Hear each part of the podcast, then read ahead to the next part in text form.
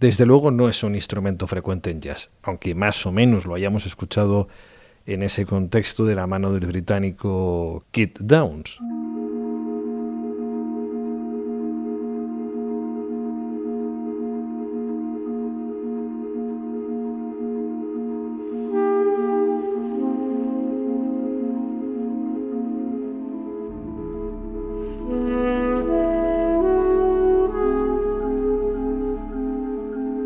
Que en 2019 firmaba este Dream Life of Debris en el sello ECM, donde combinaba piano y órgano, que es el instrumento del que hablo. Órgano de iglesia, no órgano jamo, claro. Entonces, en el caso de Downs, en quinteto con saxo tenor, cello, guitarra y batería.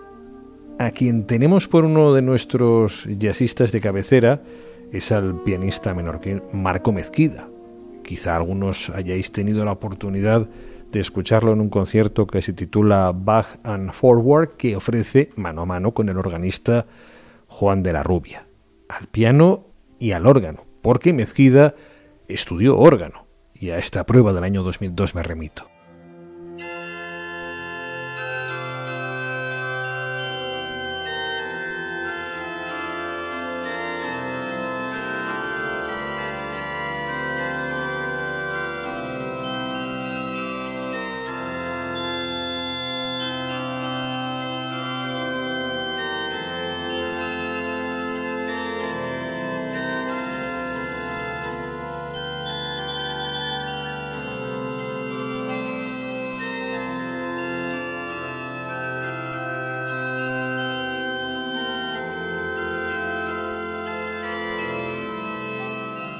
A punto de cumplir 15 años estaba la criatura. El caso es que hoy recupero en Club de Jazz un programa muy especial que emitimos originalmente el 16 de noviembre de 2011, que fue diferente, diferente porque lo dicho, órgano de iglesia y jazz como que, bueno, pero órgano de iglesia e improvisación son casi sinónimos.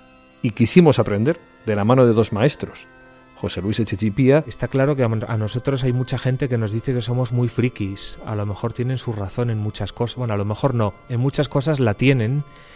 Pero yo creo que un organista eh, hoy en día sí puede ser parte de su tiempo y es más, creo que debe serlo. Y el propio Juan de la Rubia. La improvisación es una es un es algo muy necesario en el órgano y por eso se ha mantenido la tradición a la hora de, tocar en misas y en diferentes oficios religiosos, el organista tenía la obligación de adaptar los tiempos de la música que él, que él, tocaba al tiempo de la liturgia. De ahí nace un poco la improvisación de concierto, ¿no? de esta capacidad que el organista desarrolla a base de práctica y que otros instrumentistas no tienen la oportunidad de practicarlo y si no tienen la curiosidad pues acaban por no directamente no improvisar y dedicarse solamente al 50% de la música.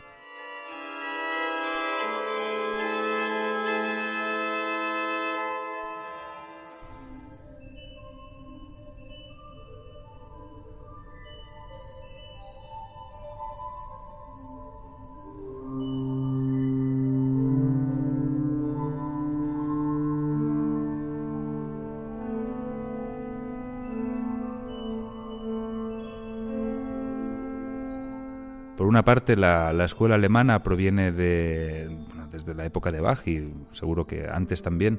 Con el coral se trabaja mucho la tonalidad, que hoy en día lleva un poco a los grandes improvisadores alemanes a, improvisar mucho en estilo barroco también, a improvisar en estilo romántico alemán, siguiendo un poco la corriente de Max Reger o anterior a eso Schumann, Brahms y también la improvisación contemporánea, pero quizá no, no tanto como la escuela francesa. ¿no? En cambio, como digo, la escuela francesa es más modal, trabaja mucho más el impresionismo. Francia destacó mucho con Debussy, Ravel, etc. Duruflé también, que fue un gran organista. Entonces hubo muchos organistas y esta corriente ha llegado ya hasta nuestros días. Entonces ellos, los franceses, es una corriente que, que quizá no hace tanto hincapié en la música barroca o en la improvisación estilística, sino más pues, impresionismo hasta nuestros días y en búsqueda de nuevos timbres y especulación armónica. Estas serían un poco las dos escuelas básicas que, hay. Eh, lo que tantas veces se ha diferenciado de que la escuela alemana se basaba más en la estructura, etcétera, y la escuela francesa en el colorido, pues hoy en día ya se ve que unos y otros, pues claro, han aprendido mucho de entre sí, han, han habido mucho contacto, como sucede con todos los, con todas las artes, ¿no?